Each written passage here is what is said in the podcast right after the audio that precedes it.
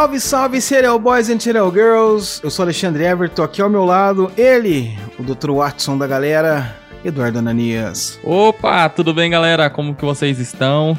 Estamos começando mais um Serialcast e hoje vamos falar de quem, Edu? Hoje a gente vai falar de um cara que a gente descobriu que ele era próximo da nossa cidade, né, Alexandre? O Mais monstro um? de Guaianazes. Mais um, Mais um. o Monstro de Guaianazes ou o Estrangulador Loiro também, né, como ele era conhecido. Também, também. O famoso Benedito Moreira de Carvalho. Pois é. Eu acho que ele é mais conhecido como Monstro de Guaianazes, mas tem várias fontes que se referem a ele como Estrangulador Loiro, né? É, mas eu acho que a maioria das citações é o monstro de Guaianazes mesmo, né? Enfim, Legal. Benedito Moreira de Carvalho. É isso aí. Mas antes, aquele recadinho esperto, aquele recadinho maroto, que não faz mal pra ninguém ou quase ninguém. Bora lá!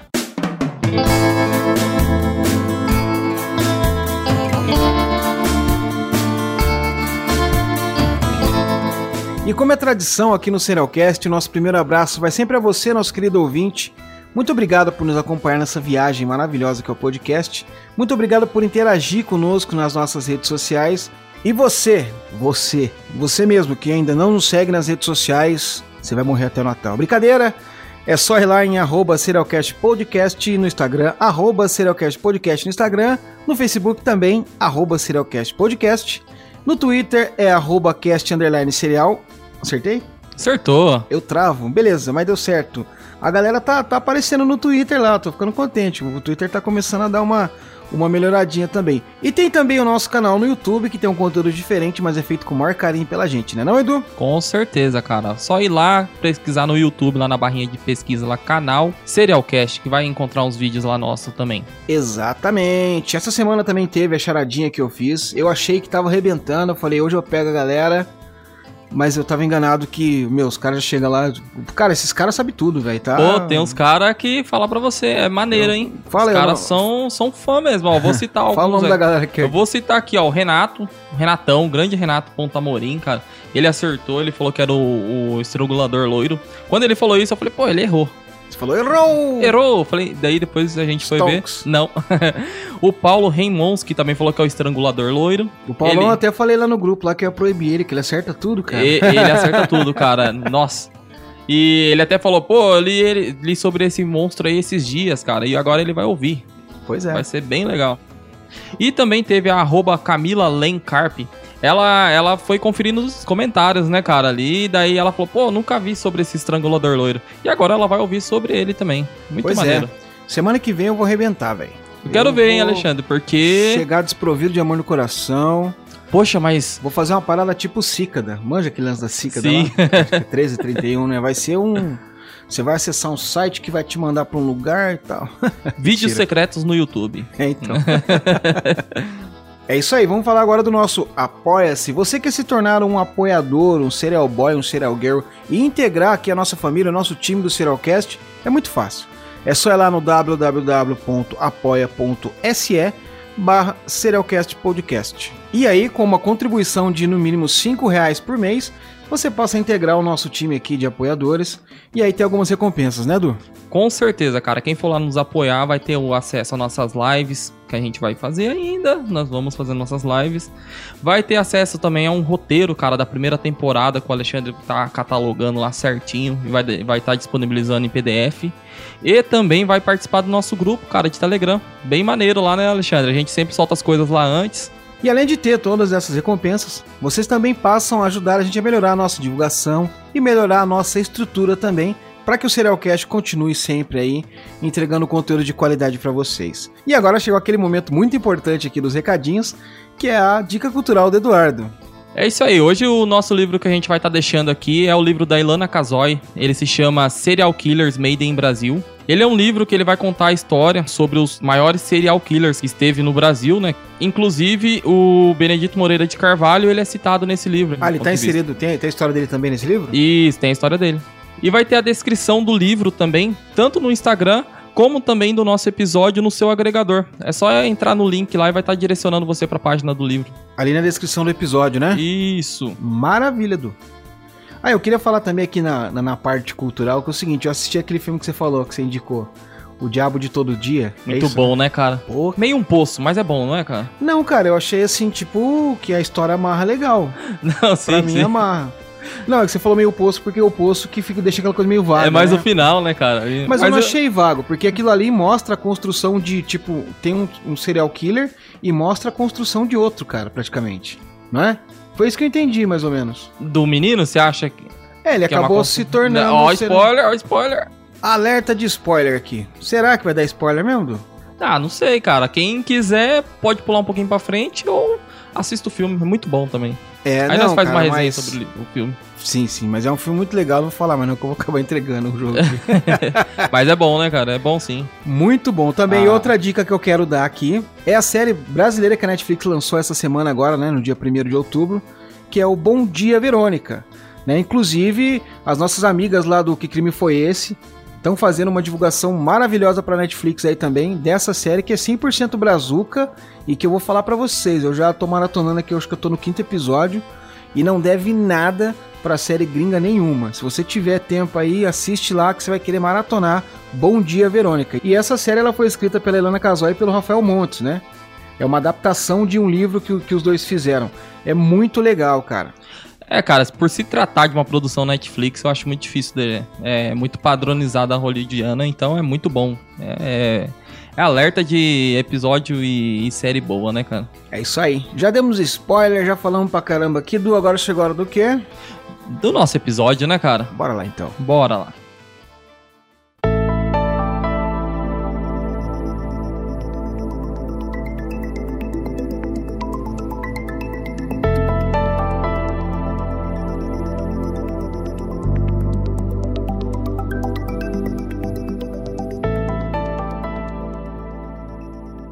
Bom, é o seguinte, do São Paulo, o ano é 1952. Começou a acontecer uma série de estupro contra mulheres, estupros e homicídios também, né? Isso em regiões ali da cercania da cidade de São Paulo, né? Os bairros mais periféricos e algumas cidades do ABC também e outras cidades que ladeiam aqui a cidade de São Paulo, né? Então tinha um modus operandi muito parecido. A polícia já logo ligou alerta e descobriu que tinha um serial killer ali em potencial agindo nessa região. Esses crimes eles foram de fevereiro de 1952 até agosto do mesmo ano, né, de 1952. E aí então a polícia conseguiu elucidar esses crimes que foram atribuídos a um homem chamado Benedito Moreira de Carvalho, que ficou conhecido como o Estrangulador Loiro ou o Maníaco de Guaianazes. Bom, Guaianazes, para quem não é de São Paulo, né, para quem não é da cidade de São Paulo, Guaianazes é um bairro que fica aqui no extremo leste, né, da capital paulista. E na década de 50 era um bairro, hoje é um bairro assim, é um bairro periférico, mas é um bairro grande já, né? Tem estação de trem, é um bairro que já teve um crescimento muito legal. Mas nos anos 50 era apenas um bairro de periferia bem afastado do centro. Então, assim, creio que naquela época o desenvolvimento dessa parte da cidade era, era um pouco mais atrasado, vamos dizer assim, né? Então tinha muito mato, tinha muito terreno baldio, né? Muita estradinha de terra. Muitos sítios. Isso, muitos sítios. E as cidades, então, em torno de, de São Paulo, pior ainda, né? Que ficava mais pro interior ainda, né? Sim. Hoje a gente chama essa região de Grande São Paulo, né? Ou região metropolitana de São Paulo. Mas na época era bem afastado, assim, vamos dizer, um, um lugar do outro. Então tinha muito, assim, muito campo para um cara desse atuar, né? E foi o que aconteceu. Bom, a gente tá falando da década de 50, mas vamos voltar um pouquinho mais pra trás, pra década de 30, mais especificamente no ano de 1936, onde um crime que foi cometido contra uma criança de 11 anos de idade, uma menina, foi um estupro que foi feito contra ela pelo um senhor. Esse estupro, ele não foi investigado e foi deixado para trás por conta da época que era muito complicado, né? Exatamente, esse crime ele foi deixado para trás, né? Não foi dado a devida atenção nele. Entretanto, quando houve a onda de 52, foi que eles conseguiram amarrar que era o mesmo criminoso, né? Isso mesmo. Então agora nós vamos falar quem foi Benedito Moreira de Carvalho. Ele nasceu em 10 de agosto de 1908 na cidade de Tambaú, que fica no interior de São Paulo, ali na região metropolitana de Ribeirão Preto. A mãe dele morreu no parto dele, né, quando deu à luz ao Benedito, e ele era o 12º filho da família, né? A história dele muito similar a outros serial killers também. Ele se queixava de muita crueldade que ele sofreu na infância pelas mãos do pai dele, né? O pai dele batia bastante nele. E ele usava uma argola que eles chamam de rabo de tatu lá no interior. Que é um chicote que ele é feito de couro trançado. Sabe o que é isso aí, Edu? Eu já, já vi já, cara. Eles chamam de rabo de tatu, aqui a gente chama de arreio também, né? É, eu, eu já vi já no arreio de cavalo, né? É. Eu já vi no arreio. Então ele apanhava, né, do pai dele com esse rabo de tatu, né, que é uma puta crueldade, né? E também o pai dele, assim, não usava só o rabo de tatu, ele usava o que via pela frente, cabo de vassoura, pedra de pau, sabe?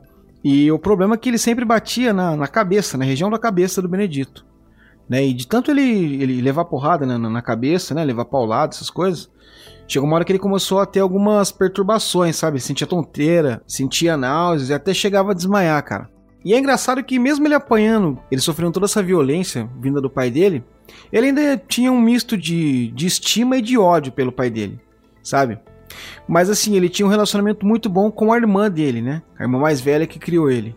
Então ele cresceu, a infância dele foi nesse clima, né?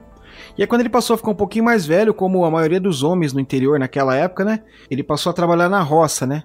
Com tarefas agrícolas, né? Tipo. Carpinar, mexer com terra, plantar, plantar. isso, cuidar dos bois, das vacas, essas coisas, né? E aí com 16 anos ele saiu da casa dele e foi morar lá em Araçatuba. Araçatuba fica também aqui no, no estado de São Paulo, na região noroeste do estado. E lá ele começou a trabalhar como carreiro, né? Carreiro era o condutor do carro de boi, né? O carro de boi é tipo uma carroça que é puxada por um boi, né? E ele que tocava o boi ali na carroça. Lá ele também trabalhou como garçom, trabalhou como lavador de prato. Enfim, ele teve uma série de trabalhos assim que era mais tipo bico, né, na época, né? Sim, sim. E aí nessa época também foi a época que ele começou a conhecer a vida, começou a conhecer a noite, as mulheres da vida e os prazeres da vida. E como todo mundo sabe que a noite é uma bandeja prateada, forrada de pecados e doenças venéreas, ele contraiu várias, cara, incluindo gonorreia, cancro venéreo e adenite inguinal, que eu não sei o que é e não vou pesquisar. Vocês que lutem. eu não aconselharia, porque aquelas imagens que o Google mostra é meio complicada, viu? Não, você tá maluco, cara. Cara, na, na, minha época de escola, tinha uns caras que iam fazer palestra na escola, levavam uns livros. Lembro. Teve isso aí Lembro. Cara, imagina você, tipo ali, né, meu, 16, 17 anos também no auge, ali explodindo os hormônios, você via aquilo e fala, meu Deus, eu vou virar padre, cara. É, bem isso mesmo. Tinha Quando... medo, cara. Aula de biologia, dava medo, viu, cara? Deus me livre. E aí, em 1928, quando ele completou 20 anos, ele entrou para a Força Pública como bombeiro aqui na cidade de São Caetano, no ABC Paulista, né? Para quem não conhece também a região, o ABC Paulista é formado pelas cidades Santo André, São Bernardo, São Caetano e Diadema, né? Diadema. É a BCD, na verdade, né? Isso. Que é a região aqui industrial e tal, que também ladeia a cidade de São Paulo. Fica entre São Paulo e Santos ali, né, mais ou menos, né?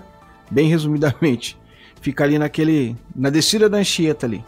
E daí ele atuou como bombeiro na força pública aqui da cidade de São Caetano até o fatídico 31 de junho de 1936, que foi um dia em que ele estava num lugar ermo, no bairro Cerâmica. Esse bairro tem até hoje lá, inclusive eu estava lá hoje, quando ele pegou uma menor de idade chamada Maria, né? E aí submeteu ela à violência e tentou esganar ela, que foi aquele crime que você falou no começo, né, Du? Sim. Que foi, podemos dizer que foi o primeiro, não o primeiro daquela série de 1952, mas foi o primeiro crime sexual que se tem notícia dele, né? Sim, é, é, foi um crime que não teve uma repercussão, né? Mas, entretanto, na corporação dele teve e ele foi expulso por má conduta, né? Ele foi acusado de má conduta lá dentro e foi um jeito deles expulsar ele da corporação, né? Pois é, então, e olha só, ele tentou esganar ela, né?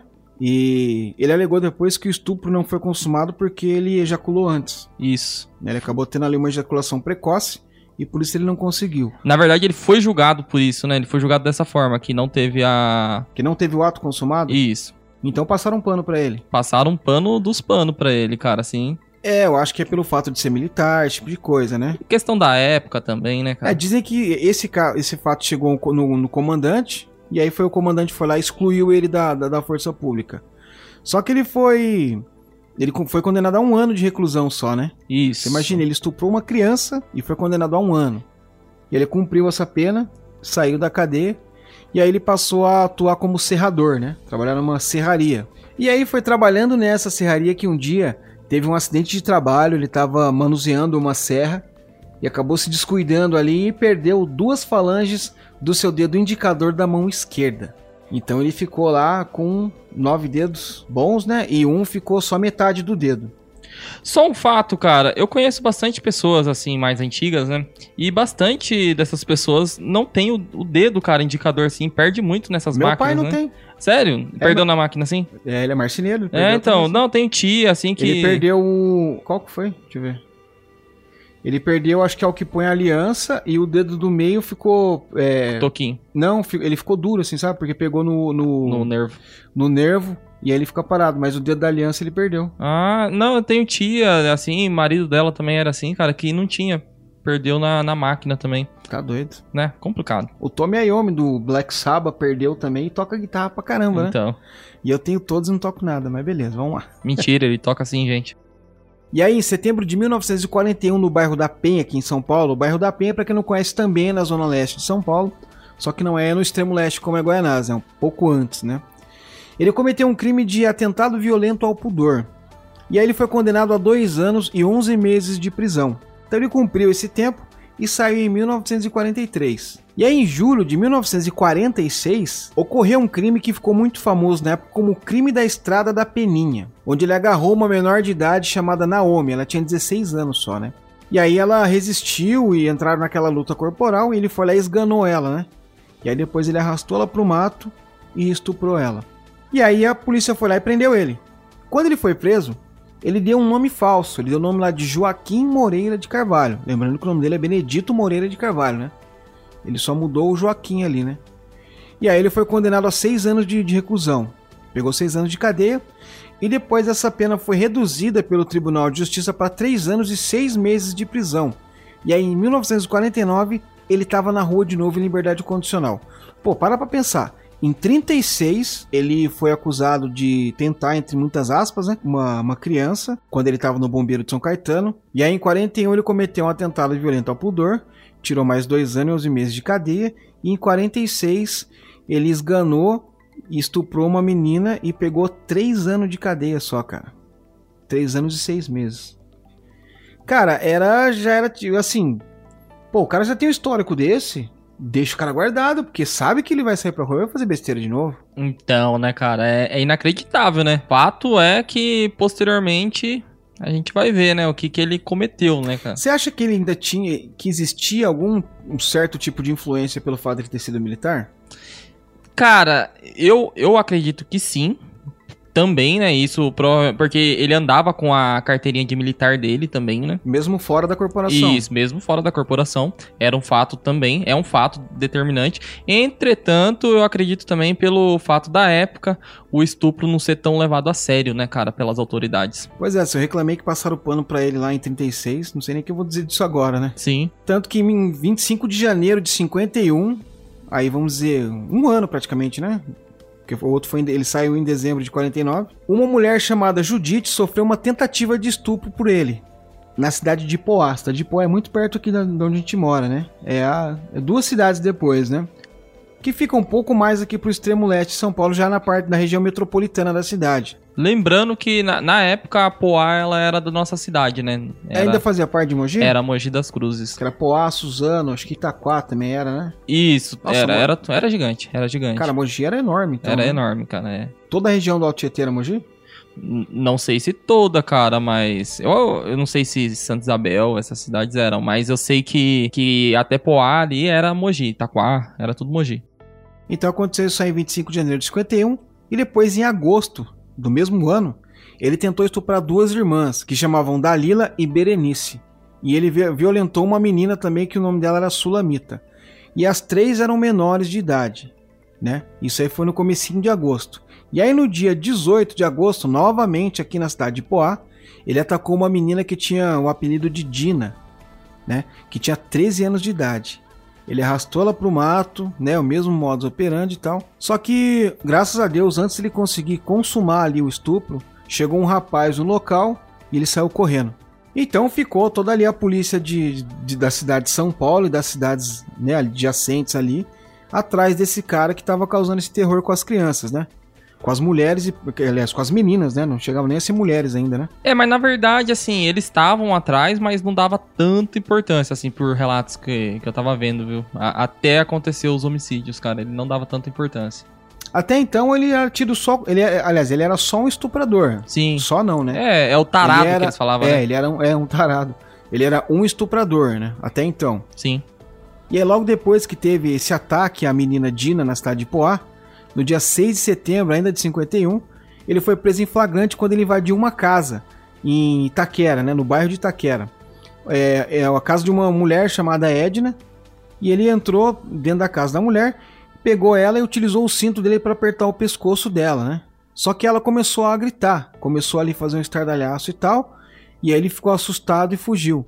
Mas aí o- o- os caras mesmo da região ali, né, se ligaram o que estava acontecendo, começaram a perseguir ele e ele foi preso. E aí ele conseguiu um habeas corpus e alcançou a liberdade em novembro de 1951. Mais uma vez, cara. Mais uma passada de pano, né? Mais uma, cara. E aí, menos de um mês depois, em 21 de dezembro, ele estuprou uma menor chamada Lídia, na cidade de São Bernardo do Campo, que fica aqui no ABC também, próximo ali de São Caetano. Então, até dezembro de 51, ele cometeu todos esses estupros, ele foi preso, né, em 51, e foi solto através de um habeas corpus, né, já tinha sido preso outras vezes, como a gente acabou de citar. Cara, e tá na rua, Entra o ano de 1952 e aí começa uma série de assassinatos contra mulheres, né? E o que, que a polícia fez? Não sei o que a polícia fez. Eu sei o que eles não fizeram, que foi colocar o Benedito Moreira de Carvalho como um dos suspeitos. Porque até então na cabeça da polícia ele era apenas um estuprador, entre muitas aspas aí, né? Apenas um estuprador que não cometeria homicídios. E eu disse que foi um- aqui um pouco de culpa da, da polícia de São Paulo da época, da, não vou nem dizer da polícia, cara, da justiça, né? Vamos dizer da justiça, porque a polícia prendeu e a justiça foi lá com, através de um habeas corpus soltou ele, né? O que aconteceu? Estava acontecendo todos esses, esses crimes que até então não eram tidos como um serial killer, nem, nem existia o termo na época também, né? Nem existia, acho que é o, o criminalismo no Brasil, acho que ainda, ainda engatinhava, né? Ah, o que pouco se falavam era do Febrônio, né, cara, da época. Porque eram umas coisas muito loucas, né? É, mas eram umas coisas assim. é, é, tinha um, um tempo distante, né, entre os casos, assim.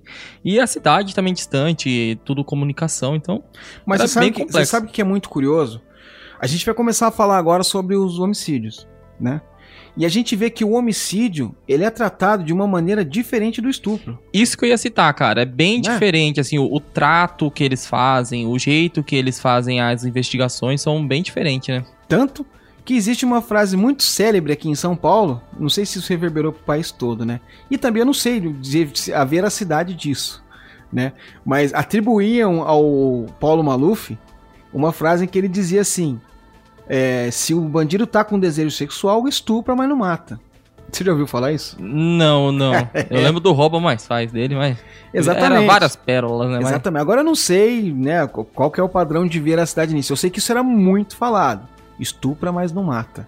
E essa frase era atribuída ao Paulo Maluf. Tá louco. Cara, isso, como assim, fazia parte da cultura, vamos dizer assim, esse jargão, ele já demonstra muito como a, a, a- sociedade encarava as coisas, Sim. né? Ou aceitava, pelo Sim. menos, né? Tipo, ah, não, tudo bem, estuprou, mas não matou, tá beleza. E pelo que a gente tá vendo aqui, parece que a, justiça na época interpretava dessa maneira também. E então, Du, iniciando o ano de 52, a polícia constata que começa a ter um surto de homicídios e de crimes sexuais contra as mulheres, né? Chegando a acontecer até duas vezes por semana, né? O que era um índice que estava estourando o índice da época, porque você imagina, nos anos 50 São Paulo a criminalidade não chegava nem aos pés do que é hoje, né? Hoje é uma cidade, é uma metrópole, é uma cidade com todos os problemas de uma cidade grande, mas até então, nos anos 50, as pessoas dormiam com a porta aberta. Sim, Né? assim como nós já citamos no, no episódio do Bandido da Luz Vermelha, né, cara? Isso, bandido luz vermelha. Tanto que você vê que ele até encontrava uma certa facilidade para cometer os crimes dele por conta disso, né? Sim. Hoje, por exemplo, um cara que quisesse é, atuar como o o bandido da luz vermelha, é muito provável que não conseguiria, né, cara? Nem da luz negra, da luz verde, nem nada, cara. Lanterna Verde. É, impossível. Graças a Deus, né, cara? É, graças a Deus. E aí, nesse problema todo, a polícia estava totalmente perdida. Foi que na Semana Santa de 1952, uma moça chamada Gertrudes Danzinger, ela era uma alemã, né? Ou polonesa? Acho que era alemã. Alemã, né? Alemã, descendente de alemães. Ela foi assassinada. Aí chamaram a polícia no local. Uh, e daí o investigador de polícia na época ele chamava Adalberto João Kurt. Foi ele que atendeu o chamado, né? E aí quando ele chegou lá e tava colhendo o depoimento, vendo o que tava acontecendo ali, tinha um velho que era testemunha, que tinha visto o cara que, que pegou a Gertrudes, olhou para ele e começou a gritar desesperadamente. Pô, ele ficou. Ninguém entendeu nada, né, cara? E aí o velho começou a dizer que, dizer que era ele. Ah, foi ele, foi ele, foi ele. Mas o que, acontece? Obviamente que não foi o, o, policial, né, o Kurt, mas ele era muito parecido com o assassino, segundo essa testemunha, né? Então essa foi a primeira pista que a polícia teve. A aparência do homem que eles estavam procurando, né? Que era um cara branco, né? Grande, é, ma magro e loiro, né? Isso. Aí que ficou o estrangulador loiro. E aí o, o esse, esse homem começou a, a descrever para eles, né? E aí ele foi descrito como um cara muito forte, estava sempre carregando uma pasta de couro marrom embaixo do braço, que era loiro, né? Parecido com o Kurt, como a gente falou, né? Como investigador, né? Algumas testemunhas também falavam que ele usava um bigode muito pequeno e bem aparado, que era bem comum na época, né? Aquele bigodinho que tá voltando pra moda agora, né? Aquele bigodinho meio Marlon Brando, sabe? No começo da carreira. Uhum. E ele também usava um chapéu cinza com a aba baixada para esconder parcialmente o rosto, né? Naquela época os homens era muito comum usarem chapéu, então ele se aproveitava desse artifício para ajudar a esconder o rosto dele, né? E aí o modus operandi dele era meio parecido, porque as vítimas deles eram frequentemente encontradas da mesma forma. Às vezes até parecia que assim, os crimes pareciam ser muito semelhantes. Aí a polícia falou: não, realmente tem aqui um tarado, como eles falavam na época, né? Um tarado solto na cidade de São Paulo. Então, após esse crime que houve né, na Semana Santa de 52 contra Gertrudes Danziger, esse crime ocorreu em Parelheiros, né, que é um bairro também de São Paulo, da, da Zona Sul, se eu não me engano. E aí depois, 26 de maio de 52, um mês depois, ele estuprou e matou uma menor de idade chamada Esther Lopes, de 12 anos, que era num local muito isolado que era chamado de Estrada do Juta. E aí ocorreu um fato muito curioso que foi contado pelo Benedito depois da prisão dele. Esse fato ocorreu dois dias depois desse estupro e homicídio contra Esther Lopes, no dia 28 de maio né, de 52. Ele tentou estuprar a Maria de Lourdes Alves, de 18 anos.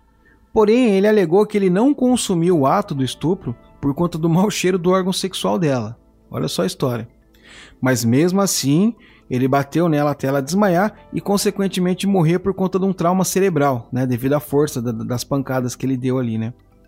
Então essas foram as informações que ele deu. Mas o que, que a gente liga já aquele crime que ocorreu em 36 contra a criança, que ele falou que ejaculou antes e tal, né? Sim. Então, assim, já vê que ele até um modus operandi de mentir ele tinha, na minha opinião, né?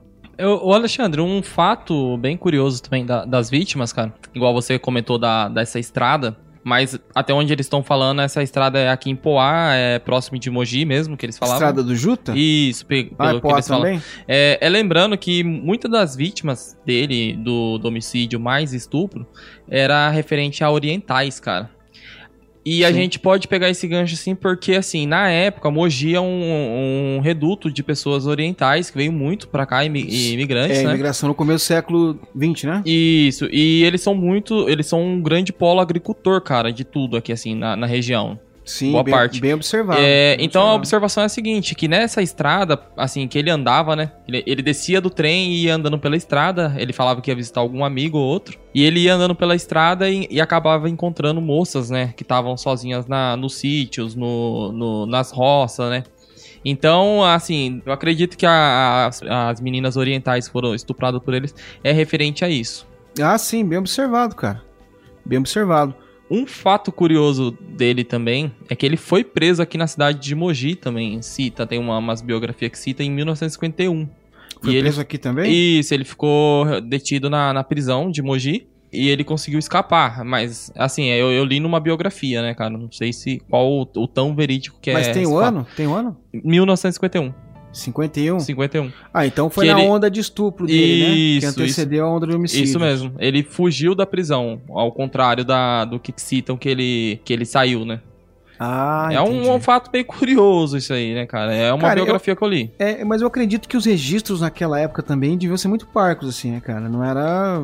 É, isso foi levantado quando a polícia começou a estudar o que você tinha citado, que a polícia começou a estudar o, o modus operandi ali de, de todos os criminosos Agora e ver... em 52, né? Isso, daí eles começaram a levantar e viu que ele tinha fugido da prisão em 51. Entendi, entendi. E aí, após esse crime aí que ele falou que não conseguiu estuprar a moça, no dia 21 de julho de 52, ele também estuprou e matou uma moça chamada Mercília Oliveira de Souza, de 18 anos, na parada 15 de novembro, que é um bairro de São Paulo também. É, e depois, em 2 de agosto de 52, ele atacou de novo. Cara, então foi uma onda assim, escalar, né? Sim. Você viu, ó, fevereiro, abril, maio, maio, julho, agosto, né? Que esse agosto foi o, o caso é, que foi, ficou conhecido como o caso Chácara Rude Ramos, né?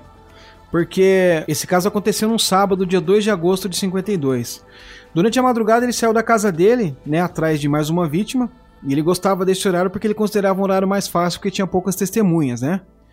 E aí ele foi, pegou o bonde e tal, chegou no posto da Guarda Civil lá, e aí ele saiu procurando, né, as vítimas e tal. Então ele decidiu ir nas casas de japoneses, né, que tinha ali ao redor da chácara Rude Ramos. Então ali ele encontrou a menina chamada Raquel, de 10 anos.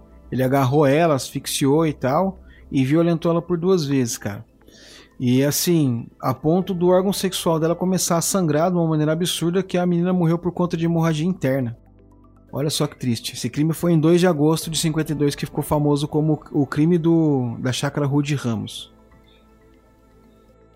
Então, do, após esse crime, foi quando a polícia estava fazendo todo aquele levantamento, né? De, dos dados, de quem havia sido condenado por crime sexual, quem estava cumprindo liberdade condicional, esse tipo de coisa.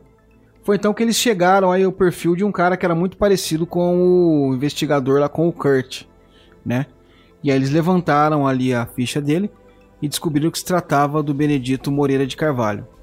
E daí no prontuário dele, eles viram que ele já tinha cumprido pena por estupro, né, na penitenciária de São Paulo, na penitenciária do estado, aliás, e ele estava respondendo simultaneamente por dois processos ainda por crimes sexuais, que foi aquele duplo atentado que foi cometido no, no município de Poá, né, que naquela época ainda era de Mogi, e um outro contra outra jovem japonesa lá em São Paulo também, né. E aí eles puxando lá a capivara dele, é, eles viram também nos relatórios policiais lá que ele também tinha fugido da cadeia de Mogi, como você falou, né, em 51. E também apareceu para eles lá o estupro e uma tentativa de estupro que teve em Itaquera também, né? E nessa época, toda vez que ele era preso, ele usava vários nomes diferentes. Como a gente já falou que ele colocou na, na primeira vez que foi preso o nome Joaquim Moreira de Carvalho, né? Ele usava o nome jo Benedito Moura de Carvalho e José Carvalho. Ele era bem burro também, né? Bem próximo os nomes, né, cara? Pô, se eu quisesse esconder meu nome, eu colocava um nome bem diferente, né? Sei lá, Dr. Hans Schukrutz. Colocava um nome, sabe? Nada a ver com o meu. Mas não, ele colocava o mesmo sobrenome, né? E aí, enquanto estavam rolando essas investigações, que eles estavam ali, né, já, já em cima do, da, da ficha do Benedito, aconteceu mais esse estupro dessa menina Ruth, né, em 18 de agosto de 52. E aí, quando chegaram no local desse crime também, foram entrevistar as testemunhas lá e tiveram as mesmas informações que tiveram no caso do primeiro assassinato dele, né, que foi a Gertrude, se não me engano, é Gertrudes? Isso, isso, isso é, mesmo. Foi da Gertrudes, né? A mesma coisa.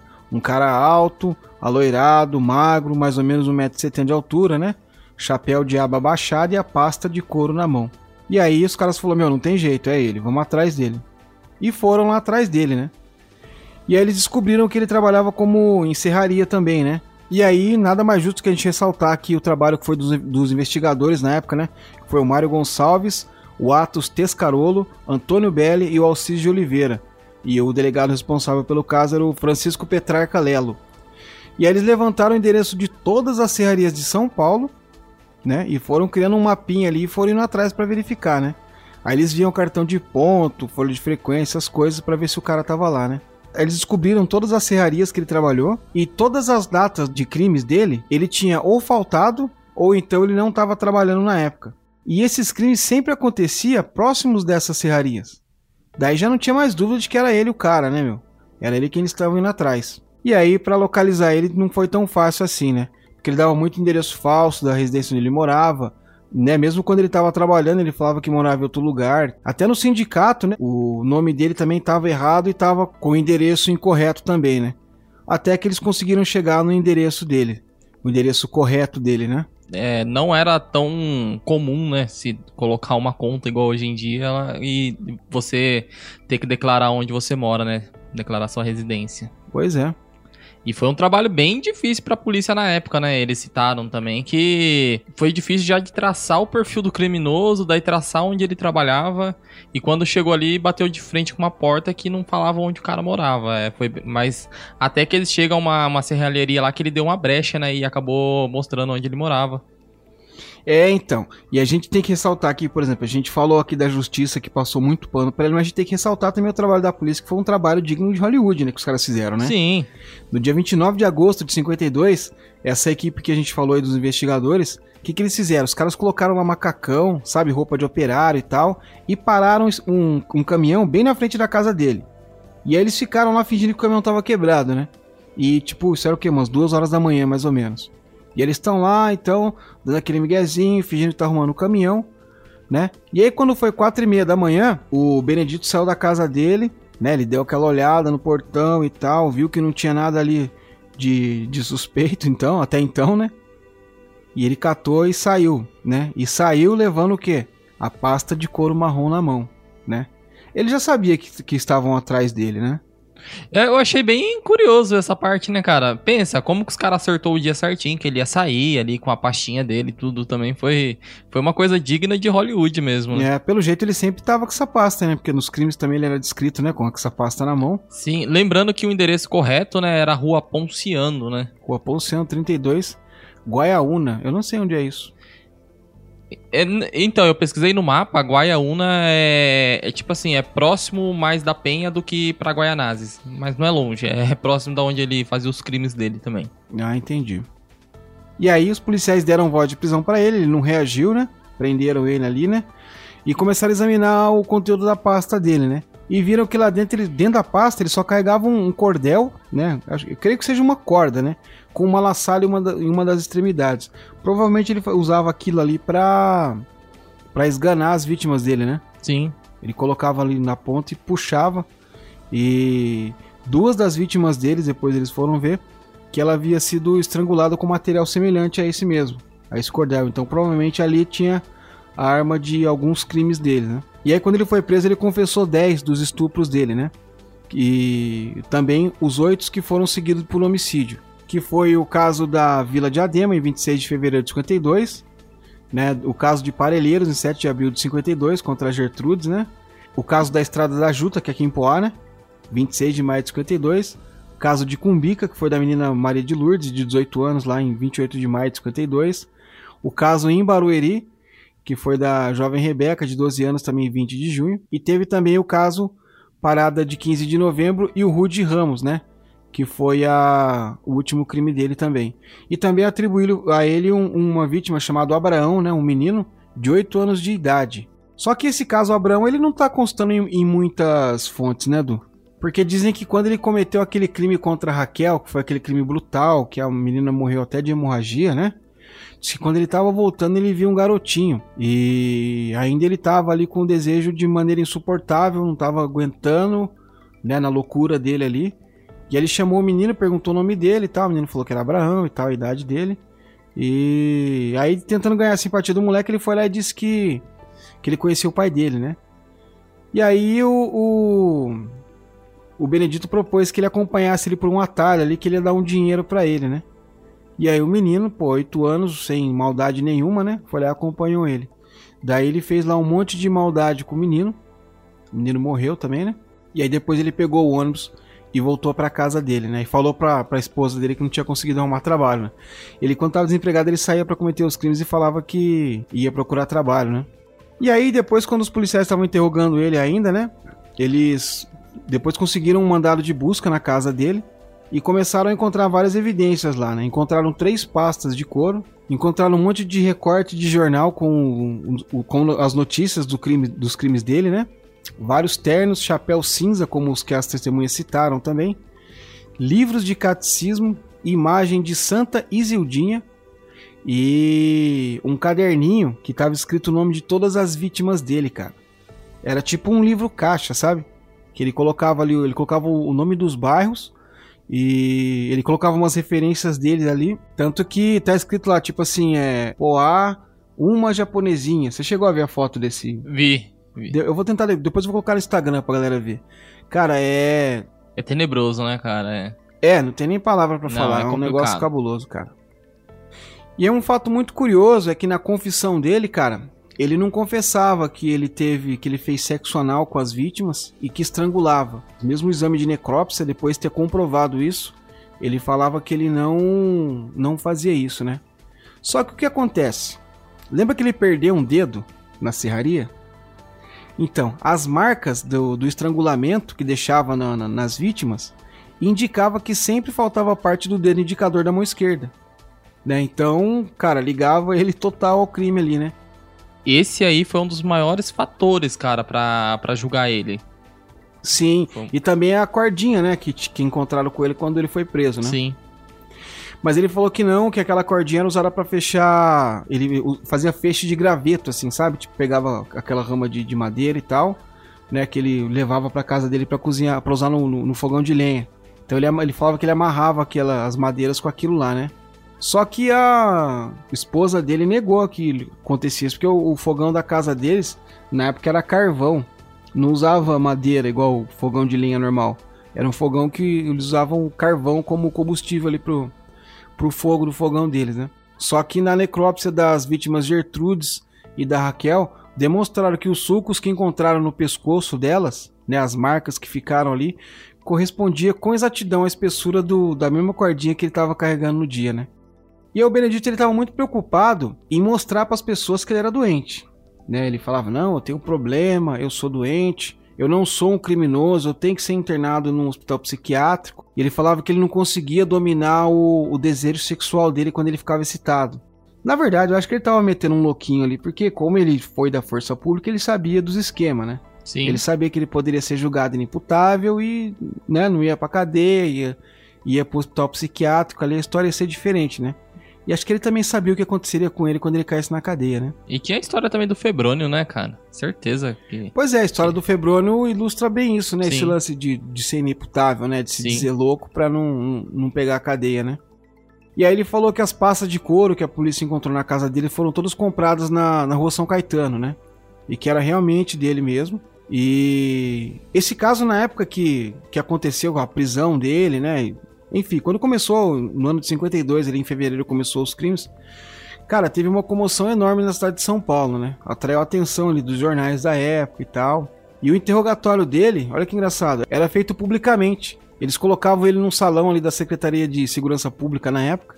E era aberto ali pro público, sabe? E ficava lá dias e dias, cara. Ficava uma multidão de curiosos, né? Bem engraçado isso, né? Acho que a polícia também queria mostrar ali que conseguiu prender o cara, né?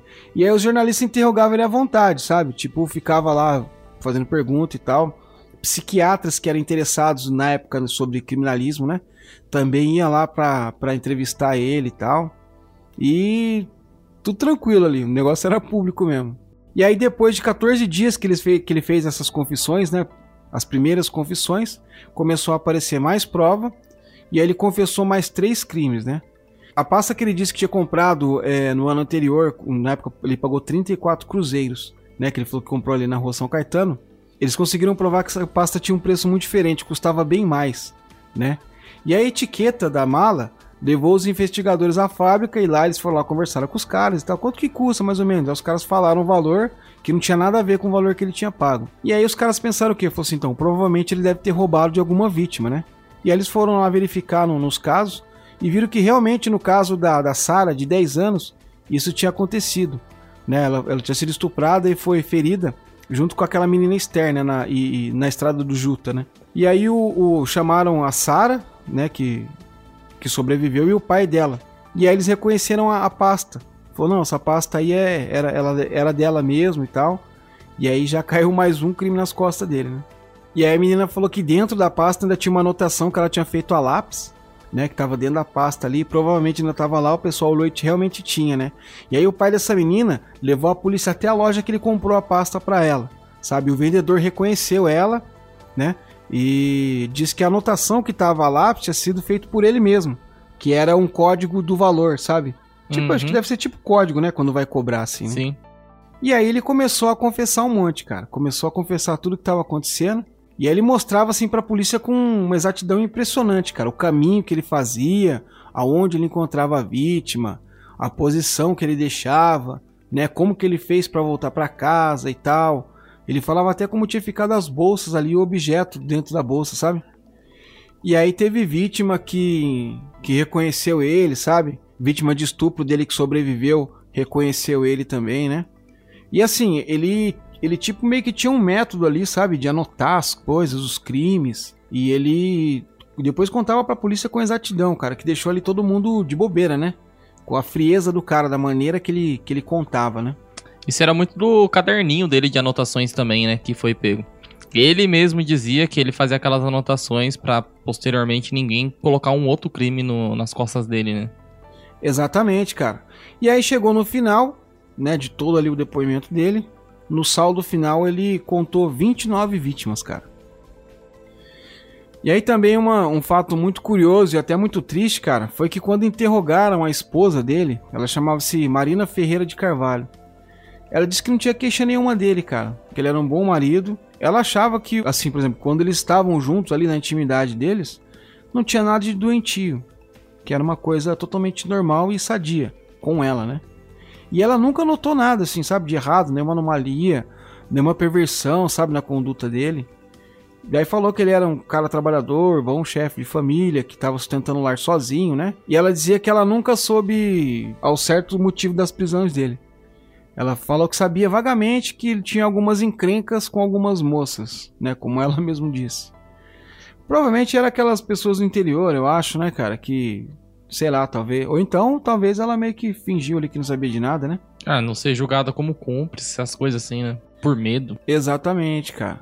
Ele teve um filho com ela, né? Só que o filho dele, com 13 anos, ele foi morar na casa dos tios e não falava de jeito nenhum sobre o pai dele. Mas em contrapartida, do existe alguns fatos aqui sobre a saúde dele que contrastam demais com essa alegação da, da esposa dele. Por exemplo, ele alegava que ele teve cachumba e que a cachumba causou nele uma, uma inflamação chamada orquite. Creio eu que é quando o pessoal fala que a cachumba desce, sabe? Que o cara fica, né? Inflama ali o saco do cara e fica enorme. Né? E daí por isso ele nem sempre secretava esperma, nem sempre soltava esperma, né? E ele alegou que depois que ele teve isso, ele nunca mais conseguiu controlar o desejo sexual dele. E ele tomava frequentemente alguns chá de ervas, né? Que era o chá de erva de bicho e chá de cambuci também, para reduzir um pouco, tentar reduzir esse ímpeto sexual dele, né? A esposa dele falou que tinha uma vida normal com ele. Sei lá, às vezes tinha vergonha de falar, não sei, né, cara? Ah, eu acho que era muito da vergonha. Pensa na época, falar sobre isso era difícil. Então, e ele falou que para fazer sexo com a esposa dele, era impossível com as enfermidades que ela tinha, né? Que ela tinha algumas enfermidades também, né? E, mas não há citações quais enfermidades são essas, né? É. é. eu acho que ele meio que jogou ali, tipo assim, ah, eu faço isso porque minha esposa não, não faz comigo em casa. Sim. Né? A gente já viu que ele era meio mentiroso ali, né? Que ele colocava. Ele meio que queria jogar a culpa nas vítimas, ele queria tirar o dele da reta também, né? E aí então, depois de, né, do julgamento dele ali, né? Do, do de tudo que se passou após a prisão dele, é, a prisão preventiva dele foi decretada em 12 de setembro de 52 e aí mandaram ele para o manicômio judiciário de São Paulo, que hoje é chamado de Hospital de Custódia e Tratamento Psiquiátrico. O nome do, do local é Professor André Teixeira Lima, lá em Franco da Rocha. Né, ele foi mandado para lá no dia 24 de outubro de 52. Esse Franco da Rocha é bem famoso, né? Como. Os presídios, né? É, não, se eu não me engano, tinha, né? É, não, é tem o, presídio em Franco da Rocha, se não me engano, tinha um manicômio lá também, né? Que eu acho que é aqui onde ele está falando, né? Provavelmente seja o mesmo, né? É. E aí, através do, dos laudos dos médicos, concluíram que ele sofria de psicose e pseudopsicopatia por lesão cerebral, né? Sendo assim considerado um indivíduo de alta periculosidade. Veja só, pseudopsicopatia por lesão cerebral, né? O que amarra com aquela história do, do começo da vida dele, né? que ele sofria violência do pai dele com vários objetos que o pai dele sempre batia na cabeça dele. Amarra muito, cara. Amarra. Pois é. E aí ele foi considerado inimputável, né? Como é considerado inimputável, ele foi absolvido dos crimes. Só que ele passou o resto dos dias dele internado nesse manicômio, né? E aí uma vez um, um funcionário da, da instituição chamado José Benedito Catalini, né? Que ele era funcionário desde 73 lá, né? é, descreveu o Benedito Moreira de Carvalho como um cara autoritário, dominador, meticuloso e obediente. Né? Lá dentro do, manicômio ele passou a ser responsável pelo refeitório dos pacientes da seção B. E ele, como ele era um chefe, diz que ele era um chefe muito duro com os outros, com o subalterno deles ali, entre aspas, né? E ele era considerado uma liderança ali dos internos e sempre com essa alegação, né? Muito autoritário, muito mandão e tal. Teve até em 75, né? Esse Catalini mesmo, ele relatou que, que teve uma tentativa de homicídio contra o, o, contra o Benedito causado por um cara chamado Armindo Pereira Alves, né? Que ele era um ele era um bandido assim, muito conhecido na época, né? É, inclusive ele, ele esse cara ele não gostava do jeito que o que o Benedito era de chefão lá dentro, né, cara? Aí foi aonde ele desferiu, acho que foi seis facadas, né? Abriu o intestino dele. Pois é, diz que ficaram com as tripas para fora ele aparecendo, né, cara? Isso. Mas mesmo assim, diz que ele segurou, ele caminhou ali mais ou menos uns 20 metros até o consultório médico, e aí ele foi, foi hospitalizado e se recuperou totalmente disso. Né? Vaso ruim não quebra, né? Uma outra história também é, fala que ele temia muito sair desse setor dele e cair em outra ala assim e ser, e ser hostilizado pelos familiares das vítimas que ele fez, né? É. E muitas das vítimas ele tinha muito medo de ser pacientes orientais, cara. É, então, você verificou com medo, né? Ele tinha Sim. medo de paciente oriental. Sim. E é curioso que teve várias vítimas dele que foram que eram meninas orientais, né? Sim. Eu acho que por isso que ele tinha medo dessa represália, né, cara? Verdade. E aí, em 1976, ele sofreu um infarto dentro da copa do refeitório ali do, do manicômio, né? Como ele era um preso que era tido como um preso de confiança, o pessoal deixava, deixava a chave com ele, sabe? E ele tinha trancado a porta. Daí os funcionários tiveram que ir lá é, arrombar o, o, a porta da, da copa onde ele estava, né? Mesmo assim, tentaram socorrer ele e tal, mas ele não sobreviveu, né? E a esposa dele, a Marina, depois que ele morreu e tal, foi retirar os pertences dele, né? Isso tudo é esse cara contando, né? Esse Catalani, né? Que trabalhou lá, né? E aí diz que nos pertences dele tinha uma carteira de couro sintética, uma carteira de colocar notas, né? Uma caneta tinteira, um par de óculos com estojo, 10 maços de cigarro Parker. Nunca vi esse cigarro. Acho que é antigo, né? 76, né? Um relógio de pulso, a carteira de identidade, a carteira do segundo batalhão da Força Pública da quarta companhia. Isso. Mesmo tendo sendo expulso de lá, ele ainda carregava a carteirinha do, do batalhão, né? Aí tava a certidão de nascimento dele também, enfim. Isso foi o que restou do famoso e temido monstro de Guaianazes, né? Ou estrangulador loiro. E assim fecha a história do nosso protagonista do episódio de hoje. E aí, Du, o que você achou da história dele? É, Ale, essa história eu achei ela bem terrível, viu, cara? É tensa, né? É tensa pra caramba, meu. Nossa. É, é, que na verdade eu fico mais puto, cara, com a, com a situação, sabe? Eu sei que é da época, tudo. Como a maioria dos outros serial killers que a gente faz, cara, que a gente fala, né? É, eu fico sempre indignado porque o, o problema futuro sempre pode ser resolvido no primeiro, na primeira situação ali, né, cara? É, mas por exemplo, ó, se a gente for parar pra analisar o que aconteceu, é, é um espaço aí de 20 anos, cara, mais ou menos, né? Você pegar o, o crime. Quando eles passavam pano pros caras, que foi na década de 30, década de 40, e quando a polícia realmente agiu para pegar ele, que foi nos anos 50, início dos anos 50. Então acho que tem, deve haver uma certa mudança de cultura do pensamento da polícia, do pensamento da justiça, né? Que eu acho que antigamente era muito bagunçado, né, cara?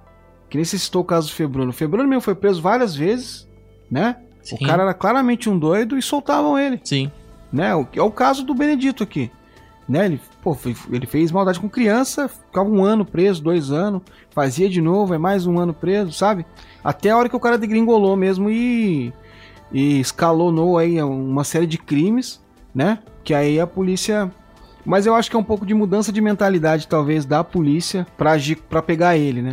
E outra também, citando nessa questão, é o fato também da infância, sabe, cara? Aquela quase todos sempre amarram o mesmo tipo de história, assim, sofre aquele abuso na infância, tem problemas ali é. e acarreta nisso. É isso que me deixa mais frustrado, sabe? Mas esse caso ele é muito muito terrível, viu, cara? Cara, é, então, isso é bem característico, né, cara? Gente, lembrando que a gente não tá tentando aqui é justificar os erros do cara. Né? Jamais. Né? Jamais. A gente tá mostrando esse paralelo que existe, né, entre a maioria dos serial killers, que é o que eu costumo chamar de maldade hereditária, né, cara? O pai comete uma, umas maldades que acabam refletindo no filho, né? No caso, o pai dele batia né, na cabeça dele e tal, que causou esses. E assim, é, eu vi uma vez uma reportagem, cara. Eu não, eu não vou lembrar nomes, nada, porque eu sou ruim demais com isso. Eu lembro do, da situação. De um jogador de futebol americano que ele ele passou a ter surtos assim, sabe? Violentos, violência doméstica, arrumava treta na rua e o caramba. E aí o cara morreu. Quando ele morreu, os caras foram estudar o cérebro dele e viram que tinha várias lesões, cara, por conta do esporte. E essas lesões levavam ele a ter esse comportamento é, violento. Você já viu, esse caso aí? Sim, inclusive tem um filme com o Will Smith, né, cara? Ah, é? É, eu, ah, eu... eu não vou tentar. É, Putz, esqueci o nome agora, cara, do filme, mas é que ele tenta. O filme, filme, é desse mesmo cara que eu tô falando? Será? É, vai se basear nessa história que você contou. Eu esqueci ah. o nome do jogador. Se baseia entre outros também, que é, é na verdade, é um doutor. É, isso, é, isso o, mesmo. O Will Smith cara. é um doutor. Aí a matéria... É baseado em fatos reais. Ele é um doutor que ele vai brigar contra a NFL, né? Que é a liga.